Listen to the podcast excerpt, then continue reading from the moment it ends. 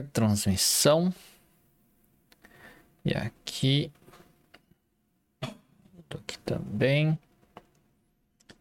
E vamos lá. Aqui tá entrando. E aqui já entrou. Então, boa, boa manhã, eu ia falar boa tarde. Bom dia para todos que estão aqui. Hoje vamos falar sobre aqui o, o, as crenças centrais e a formação das crenças centrais nos nossos queridos pacientes, tá? Deixa eu só ver aqui uma pequena configuração para ver se está certo aqui. E, e nós já começamos, vamos aguardar o pessoal ir entrando aqui, tá? Deixa eu só ver aqui. É, isso aqui mesmo. Eu tinha esquecido.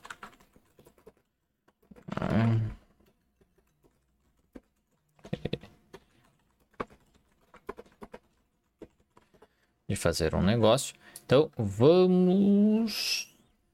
Vamos lá. Certo.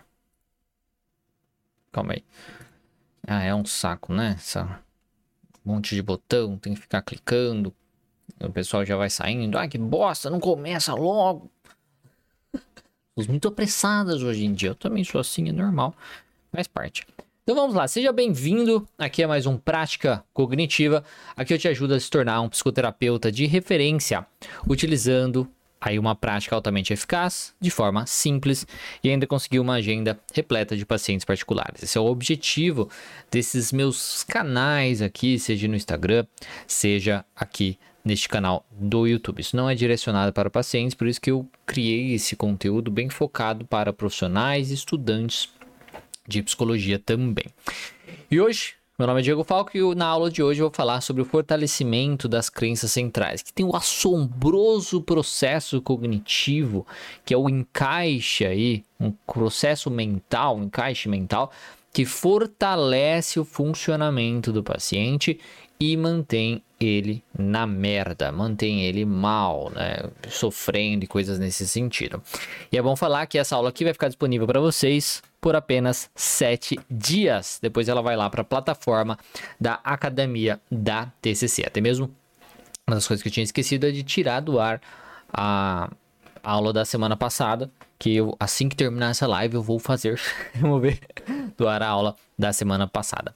E eu convido vocês aí, quem for psicólogo guerreiro, guerreira, coloca aí nos comentários para eu saber. Hashtag sou guerreiro, hashtag sou guerreira. Se você é novo por aqui não sabe o que isso significa, eu costumo dizer que para trabalhar, para conseguir trabalhar essa referência no Brasil, é preciso ter três virtudes: coragem, sabedoria e astúcia, que são as virtudes de um bom guerreiro. Coragem, porque a gente sai da faculdade querendo não sem saber muito sobre atendimento clínico e precisa aí meter a cara, aprender sozinho e pôr em prática, sem ter certeza se aquilo está certo ou se aquilo não está certo.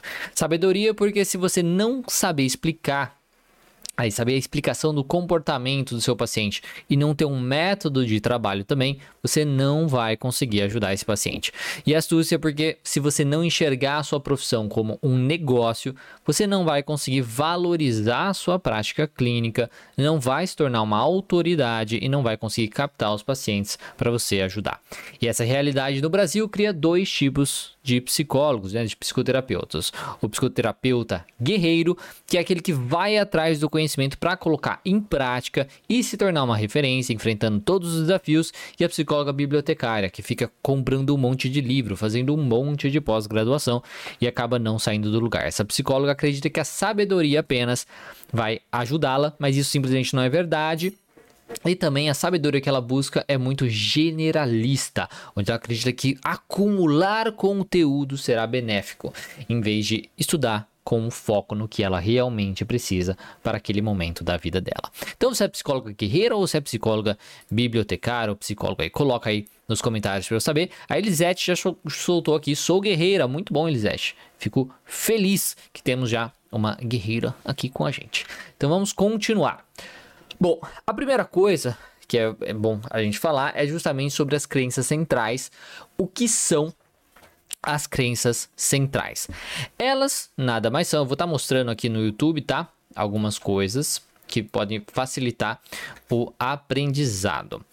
As crenças centrais nada são, opa, nada mais são, tá? Que a nossa fundação, tá? Elas são a nossa fundação, a nossa estrutura, basicamente. Elas fundam então a nossa base, a nossa estrutura cognitiva. Se você sabe, se você já acompanha o canal, se você conhece terapia cognitivo comportamental, você sabe que todos nós temos modelos cognitivos, né, que são modos de funcionar em várias áreas diferentes, em vários contextos diferentes do nosso dia a dia.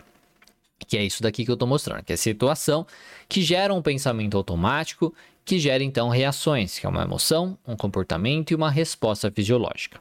Beleza. Esse é aqui o modelo cognitivo. Este modelo cognitivo, ele é gerado, vamos colocar assim, pelas crenças.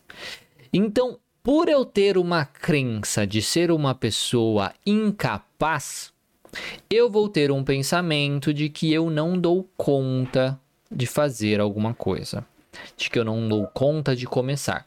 Pensando em vocês, psicoterapeutas iniciantes que às vezes são muito inseguros, envolve no sentido de você achar que você é incapaz isso levar você a ter alguns pensamentos de que, poxa, eu não vou conseguir aprender o que eu preciso. Eu não vou conseguir ajudar o meu paciente se eu não souber tal coisa.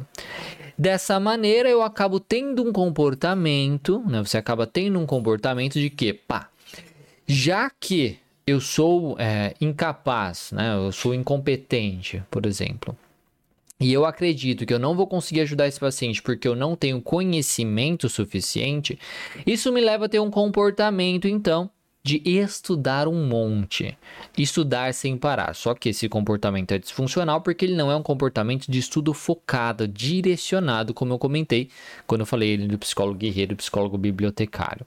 E isso então mantém você, né, inseguro, mantém você ali sempre acreditando que você precisa de mais, porque conhecimento, essa parte da sabedoria, nunca será suficiente.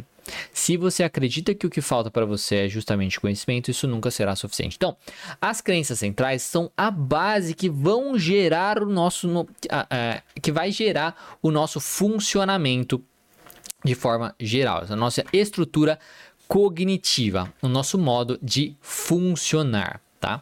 E é justamente isso, né? Então, afinal de contas, por que as pessoas possuem pensamentos diferentes frente a uma mesma situação? Então, eu posso estar, a gente pode estar aqui, ó, a gente está aqui na live, todos nós, correto? E aí cai a energia, sei lá, cai a internet, pá, pifou a live, né? Pifou a live. A minha reação provavelmente será diferente de vocês. Como temos algumas pessoas aqui, provavelmente a sua reação será diferente do, da reação do colega também. Algumas pessoas podem pensar, puxa, acabou a energia na casa dele. E aí ficar mais tranquila. Outras pessoas falam assim, que merda, eu separei o tempo para fazer isso e capifou essa porcaria, não sei o que. Tá? Então, pessoas podem passar pela mesma situação, só que reagirem de maneira diferente. E o que leva essa reação a ser diferente é justamente as crenças centrais que cada um tem tá? Que levou a esse funcionamento. Então nós temos as crenças centrais nucleares, que elas são formadas pelas experiências que nós temos, experiências pessoais que nós temos com os nossos pais, as experiências que nós temos nas escolas, tá? No nosso desenvolvimento, basicamente todas as crenças que os pais têm, os ensinamentos, a educação, coisas assim, influenciam na minha maneira de enxergar quem eu sou como o mundo é e como a vida funciona de um modo geral. Tá? Então, as crenças dos pais, a cultura onde estamos inseridos, todas essas questões, juntamente com a questão genética também, que vai influenciar na sua capacidade de lidar com as coisas. Se eu sou uma pessoa que, por conta da minha questão genética, eu tenho uma imunidade física mais debilitada, concorda que as minhas experiências sociais, minhas experiências ambientais serão afetadas de uma maneira diferente. Né? As consequências das minhas experiências serão diferentes de uma pessoa que não tem essa debilidade de imunidade. Então a genética influencia também nessas questões, onde o meu, o meu, o meu, a minha formação, o meu corpo biológico pode estar mais preparado ou menos preparado para lidar com as coisas que são apresentadas pelo ambiente. Tá? Enfim, então as experiências pessoais que temos com os nossos pais, as experiências que temos na escola, por isso que vai ser muito diferente. Por, por, isso, por exemplo, os seus pais podem ter pensamentos muito específicos e você ter crenças muito parecidas com a deles, porque eles trouxeram isso. Só que a vivência que você tem na escola, no meio social, vai ser muito diferente da vivência que eles tiveram lá no passado. Porque a escola era, era diferente, os amigos eram diferentes, talvez a cidade era diferente, muitas coisas eram diferentes. Por isso que você vai ser diferente em alguns aspectos dos seus pais. Temos também as experiências na infância, todas as experiências que temos aí, sociais, e a opa, e as experiências sociais que temos também na adolescência. Então, tudo, tudo que vivemos, tudo que o paciente vive, isso ajuda na formação das suas crenças a respeito dele mesmo, de quem ele é, a respeito de como o mundo funciona e como o futuro é, como as pessoas são. Então, todas as experiências que vivemos ou deixamos de viver, tanto positivas quanto negativas, assim como os traumas que vivenciamos durante nosso desenvolvimento, ajudam na formação de nossas crenças centrais. E apesar de algumas pessoas aí possuírem crenças parecidas sobre algo, exemplo, irmãos, possuem grande probabilidade de terem crenças parecidas por terem tipo por terem tido a mesma educação e família. Por, só que por conta da experiência de vida ser única ao indivíduo, cada um tem uma história e desenvolvimento únicos. Nenhuma pessoa terá todas as crenças iguais. E depois de formadas, nós passamos aí o resto das nossas vidas reforçando ou refutando nossas crenças disfuncionais. E é isso que eu quero falar, principalmente com vocês hoje, tá? Deixa eu só voltar aqui para ver a minha colinha. Então, basicamente, as crenças centrais, elas fundam quem nós somos. Elas, é, elas são a nossa base, a nossa estrutura, a estrutura da nossa casa. Por mais cagada que esteja a nossa casa, porque ela pode estar caindo aos pedaços, ela está ali mantendo a nossa casa viva, tá? Ali em pé, de certo modo. Porque por conta delas, a gente funciona de certo modo na ideia de que isso vai ser benéfico para a gente. Então, elas geram o nosso modo de funcionar e definem, querendo ou não, a nossa personalidade. É por conta dessas crenças que temos personalidades aí diferentes, tá certo? E como que elas influenciam então na vida do paciente, né? Eu já falei para vocês como elas surgem, basicamente, temos essas interações do, do higiênico, ambiente, tudo mais, crenças familiares. E o problema é que o funcionamento do paciente retroalimenta essas crenças. Porque assim, eu vou, ah, vou mostrar já. Então, aqui, que eu estou mostrando aqui no YouTube é, a, a, a, imagem. Tá? Eu já até reforço para vocês que sempre essas lives aqui, quando eu faço no YouTube é, junto, acaba sendo melhor porque eu consigo mostrar na tela as coisas interessantes que no Instagram existe essa limitação. Né? Então, vamos supor que o paciente tem uma crença de ser burro. Tá? Eu sou burro. Tá? Essa é a crença do paciente. Então, ele tem essa crença a respeito dele mesmo. Tá.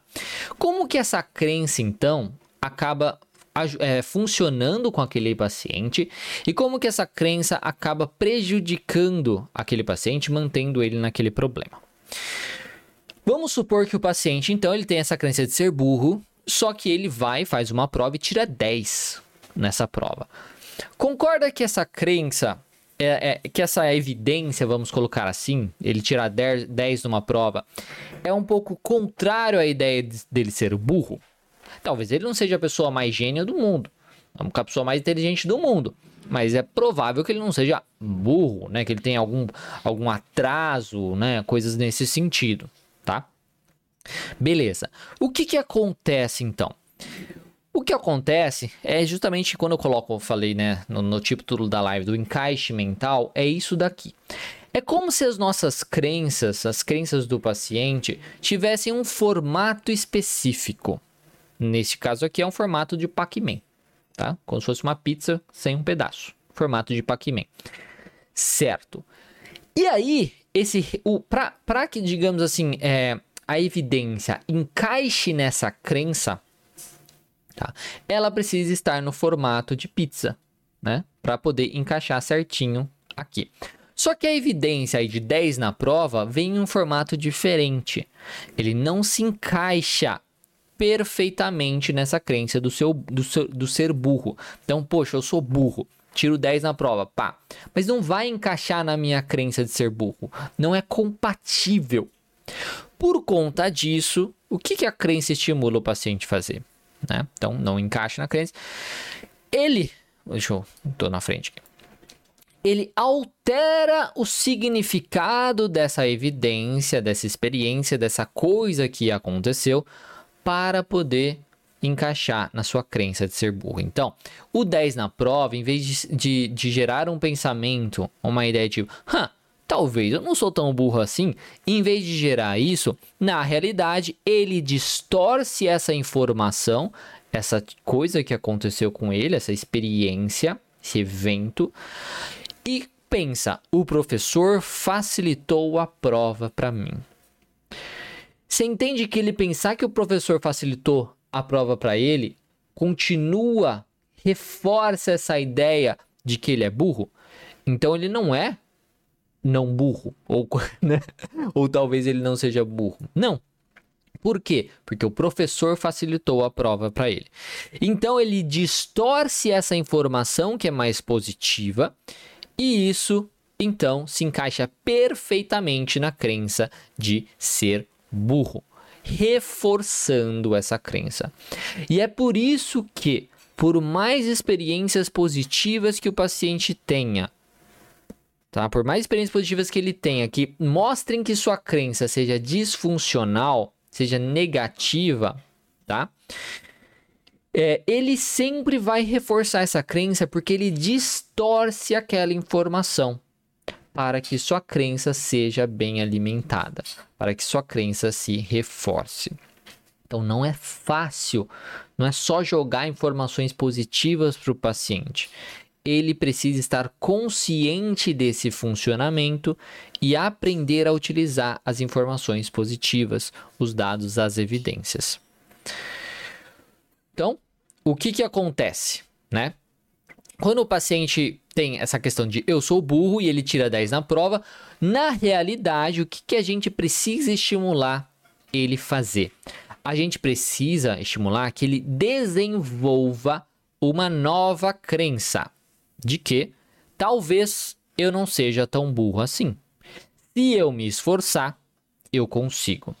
Quando ele tem essa nova crença, quando ele começa a propor, né, essa ideia de que então, é, talvez tão burro. Ele começa a flexibilizar isso. A evidência de que de 10 na prova acaba justamente reforçando isso de que talvez ele não seja tão burro assim. Isso reforça a sua crença mais funcional e enfraquece a sua crença de ser burro, a sua crença aí disfuncional. Então, como que acontece o reforçamento das crenças do paciente. Basicamente, o paciente pega as informações que são positivas, ele pega as informações que são positivas que acontece com ele, distorce essas informações de uma maneira que elas se encaixem perfeitamente nas suas crenças disfuncionais. Ao mesmo tempo, cada informação caiu calma aí que aqui no no YouTube deu uma caída, pelo jeito. Mas que coisa, não? Na internet aqui deu uma, uma piorada recentemente. Que eu não sei por que que acontece. Que aconteceu isso. Aí falou, tá desconectado. Só um momento. Vamos ver aqui. Vamos aguardar. Ver se reconecta. Bom, vamos repetir, né? Falando aqui. Basicamente, tá? O que acontece é justamente que quando o paciente tem, então, uma crença de que ele é burro, por exemplo, ele vai pegar as informações que são contrárias a essa crença e distorcer essa informação para poder sua crença ficar ali bonitinha.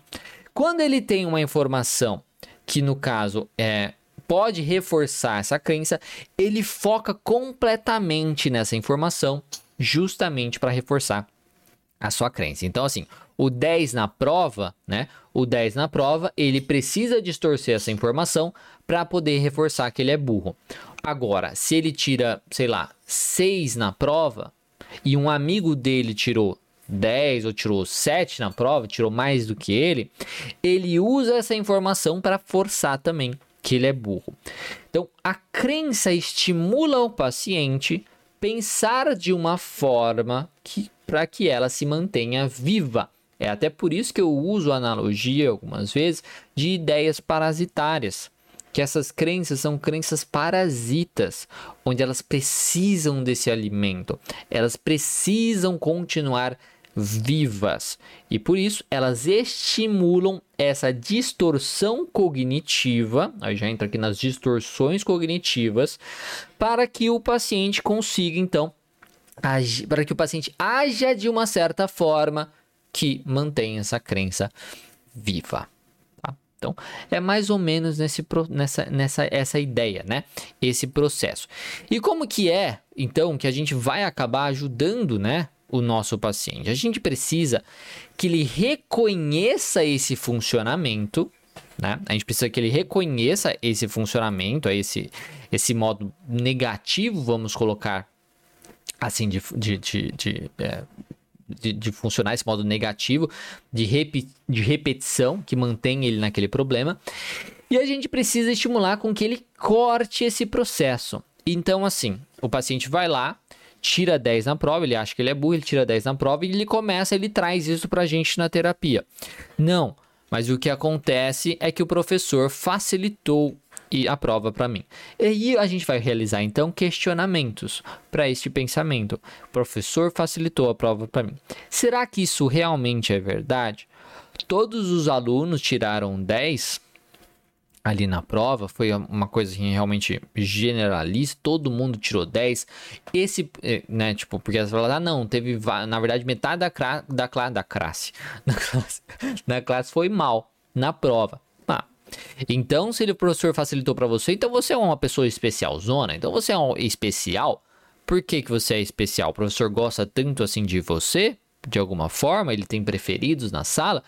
Não, na verdade ele me critica bastante, na verdade ele fala que eu não presto atenção, enfim, né? Coisa nesse sentido, certo? E nas outras provas desse professor, como que você ia, como que você foi? É, ele nunca facilitou, na verdade. As provas dele são bem difíceis. E eu é, sempre me esforço bastante, mas eu sempre fico ali na média, coisas nesse sentido, certo? E nessa prova específica, se fez alguma coisa diferente? É, nessa prova eu me, me dediquei mais, porque eu fiquei mais preparado, eu prestei mais atenção na aula, enfim. A gente vai questionar o paciente quando ele trouxer esse pensamento mais disfuncional, porque aconteceu uma coisa positiva teve um evento positivo na vida dele contrário à sua crença, mas ele está realizando uma distorção. A gente vai então ajudar ele a reconhecer que isso, que esse pensamento é uma distorção. Quando a gente faz esse questionamento, o paciente começa então a se proteger um pouquinho, aprender a se proteger um pouquinho contra essas ideias, tá? Porque o, vamos colocar que os glóbulos brancos da imunidade cognitiva são justamente os questionamentos e as dúvidas. Então o paciente começa a aprender a não tomar uma, qualquer pensamento, qualquer ideia como uma certeza absoluta. Ele começa a questionar todos os pensamentos que vêm na cabeça dele. É, esse, é isso que a gente tem que ensinar ao paciente. E a gente começa a fazer esse processo dentro ali da sessão de terapia, quando a gente percebe que aconteceu uma situação e o paciente está distorcendo essa informação nessa situação que aconteceu para poder reforçar sua crença disfuncional. Quando a gente consegue que o paciente faça isso, ele desenvolve então uma nova resposta, é aí que acontece o surgimento, o comecinho de uma crença mais funcional, como o exemplo que eu dei de talvez eu não seja tão burro assim.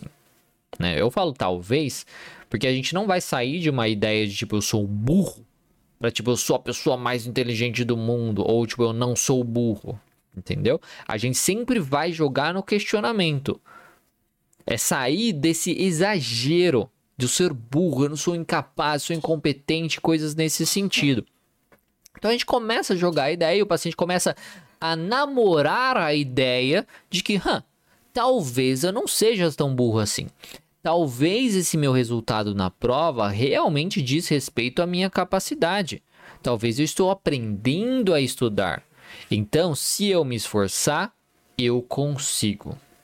Isso não tem nada a ver com minha inteligência, tá? Então o paciente começa a reforçar essa nova ideia.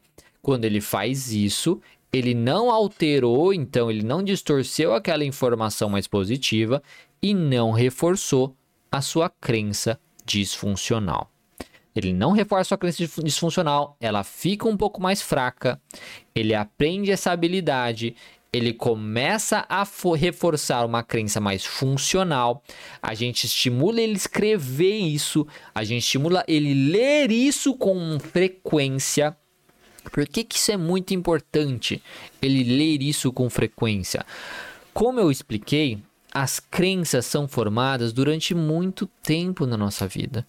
Então, as crenças dos pais, as culturas, todas as experiências que temos na, na, na escola, na infância com os amigos, no social da adolescência e por aí vai.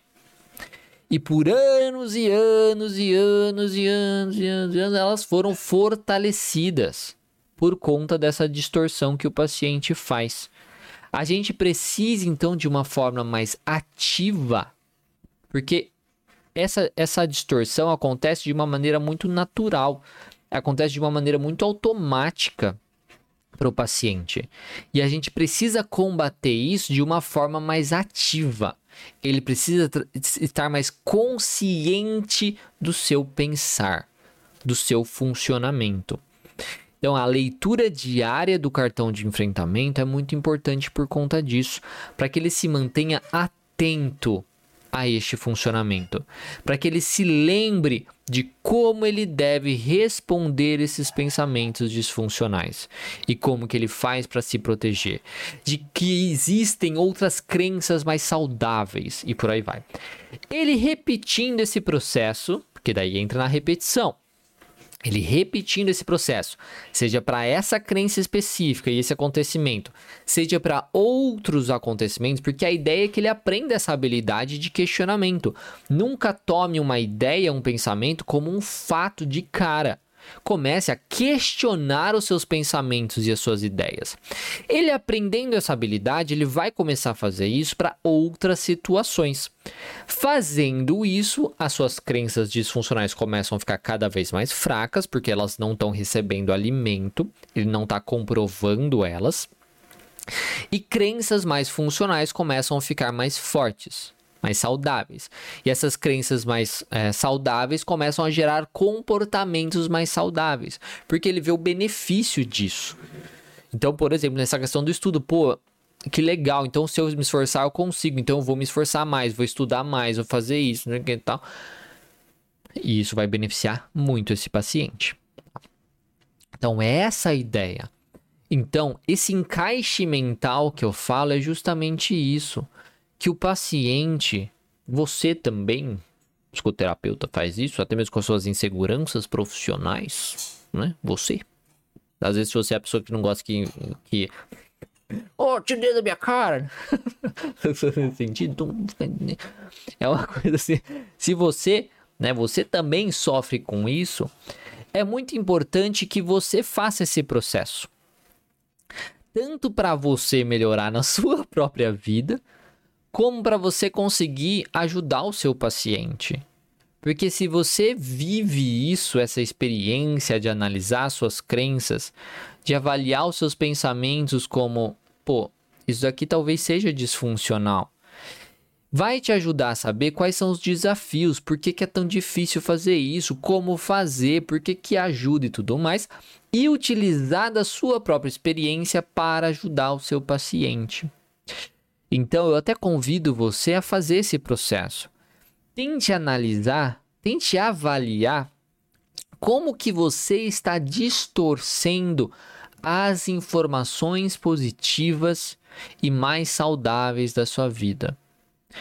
Talvez Você está inseguro para começar os seus atendimentos clínicos, por exemplo, porque você acha que você não é capaz. Mas você já se demonstrou muito capaz em outras situações, seja na questão do estágio da faculdade. Às vezes você já começou algum atendimento no passado e parou, e deu tudo certo. Às vezes, quando você para para refletir ou para explicar sobre a terapia cognitivo-comportamental, faz muito sentido para você e para outras pessoas que você explicou. Então você tem a capacidade de psicoeducação. Então, avaliar muito bem se você está distorcendo informações positivas e mais saudáveis para encaixar na sua crença disfuncional, é um processo muito interessante que vai te ajudar tremendamente. Tanto na sua vida profissional, como também você para poder ajudar o seu paciente, porque é isso que você vai fazer isso. Quando você consegue fazer isso com você mesmo, o que, que acontece, né? E com o paciente também. A ideia é porque assim, nós funcionamos de um modo muito automático, né? A gente tem que pensar que essas crenças, elas existem, esse funcionamento, né, existe como uma forma de proteção, tá? Então eu desenvolvi uma crença que eu sou uma pessoa burra, que eu sou uma pessoa incapaz, que eu sou uma pessoa estranha. Beleza, eu tenho essa crença. Então eu acredito 100% que eu sou uma pessoa estranha. Ao mesmo tempo com isso, tá? Isso é clássico de pessoas com ansiedade social, por exemplo, tá? É, então, uma pessoa, eu sou estranho. Beleza. Por conta disso, junto com, aliás, com, com, junto com isso, eu também quero, eu tenho vontade, seja questão de valores ou metas de vida, de ser amado, de ter mais pessoas próximas de mim. Só que eu me acho estranho. E eu não quero que as pessoas se afastem de mim, eu quero que as pessoas cheguem mais perto de mim. Com medo das pessoas se afastarem de mim por eu ser estranho, eu acabo tendo um comportamento de proteção, na minha cabeça de proteção. Eu evito então conversar com as pessoas. Se eu não conversar com as pessoas, elas não vão perceber que eu sou estranha, que eu sou estranho, e então elas não vão se afastar de mim. Então você percebe que essa crença, esse funcionamento, ele chega como uma ideia de proteção. Porque o indivíduo, o paciente, ele tem aquela crença muito forte a respeito de quem ele é, ou de como o mundo funciona, que o mundo é perigoso, coisas nesse sentido. Então, elas protegem o paciente, elas ajudam ele na cabeça dele. Nesse exemplo mesmo do ser estranho, isso é muito irreal, só que ele não percebe isso. Por que, que é muito irreal?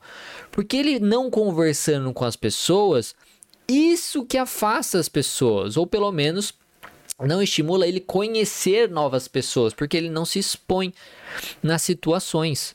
Ele não conversa, as pessoas não entendem como ele pode ser interessante. As pessoas não, ou às vezes as pessoas acham ele estranho justamente por ele ser mais tímido, porque ele ser mais quieto. Então você percebe, é um, é um procedimento, assim, é um processo que na cabeça do paciente beneficia ele, só que na realidade prejudica ele.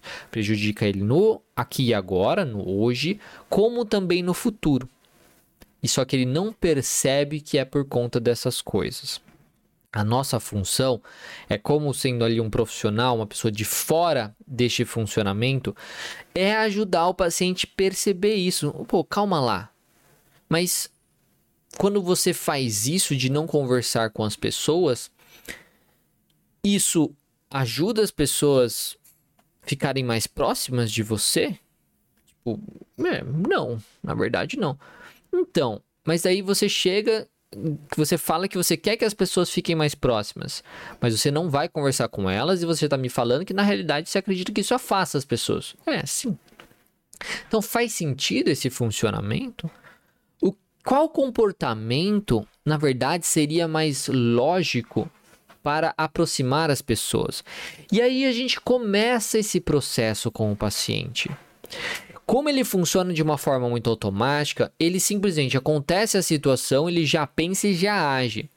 Conforme a gente vai estimulando o paciente a realizar esses questionamentos desse funcionamento, dele vendo que pensamentos não são fatos, que crenças não são fatos, que nós vamos funcionar de um jeito bosta mesmo. Todos nós temos comportamentos estúpidos. Alguns são explicados pela psicologia evolutiva, como por exemplo catastrofização. Então é uma forma onde no passado, quando você catastrofizava, era positivo. Porque assim, se eu catastrofizo que, pô, pode ter uma tempestade aqui e a gente morrer, então eu vou me preparar para essa tempestade para não morrer. Quem não catastrofizava se fudeu, morreu. Eu não vou comer uma coisa ali que pode, pode me matar, entendeu? Tipo, então, assim, no passado isso fazia sentido. em algumas coisas. Mas existem outros funcionamentos que não tem muita explicação. muito uma explicação. A gente faz mesmo porque é idiota e faz. Mas é, é o ser humano. Funciona assim, tá? tá? É o ser humano que funciona dessa maneira, tá? Enfim, a gente precisa explicar isso para o paciente, para que ele não pegue todas as coisas que acontecem com ele, todos os pensamentos, como se fossem fatos, como se fossem verdade. E aí a gente vai estimular ele a perceber isso e fazer essas alterações. E aí a gente consegue então fazer um distanciamento. Porque ele não vai deixar de pensar isso, porque essa crença é muito forte, né? Então ele não vai deixar de ter o pensamento inicial. O que acontece? Ele vai vai acontecer a situação, ele vai pensar, pô, não posso conversar com as pessoas porque senão elas vão me achar estranho e aí elas vão se afastar de mim, beleza. Só que ao invés de imediatamente ele não ir conversar com as pessoas, ele começa, como ele não crê mais 100% nessa ideia, ele começa a questionar, calma lá. Será que isso é verdade mesmo? Lembra aquilo lá que eu pensei? Na verdade, as pessoas vão se afastar de mim se eu não conversar com elas por conta disso, blá blá blá blá.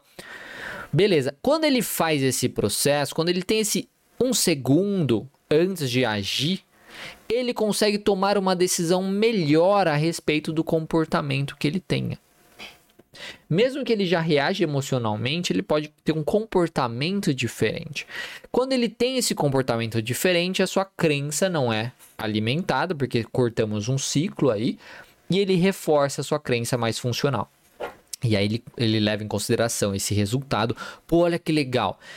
Eu não fiz o que a minha crença queria que eu fizesse e tive um resultado positivo. Eu tive um resultado bacana, me ajudou, foi benéfico para mim. Então eu devo continuar agindo dessa maneira. E aí ele reforça isso e vai reforçando, reforçando. E aí então a sua crença disfuncional começa a enfraquecer e a sua crença mais funcional começa aí a se fortalecer. Então é basicamente assim que funciona as crenças. Espero ter ficado claro para vocês. Não sei se ficou ou não. Aqui no YouTube não temos ninguém falando nada. No Instagram também não temos ninguém falando nada. Então é isso aí. Espero que tenha sido útil essa, essa aula. Lembrando que a aula da semana passada já vai sair do ar. E esta aula aqui vai ficar disponível somente por uma semana, somente até segunda-feira, tá? Então vai ficar disponível até segunda-feira, depois vai ficar disponível somente na plataforma da academia da TCC, certo? Para os nossos alunos. E é isso. Espero que tenha gostado, espero que tenha sido útil. E te vejo aí na próxima semana para é, outro conteúdo. não sei, que eu não sei o tema ainda da próxima aula, mas é isso aí, tá certo? Espero que tenha gostado. Qualquer coisa é só falar. Uma excelente semana para todos e até mais.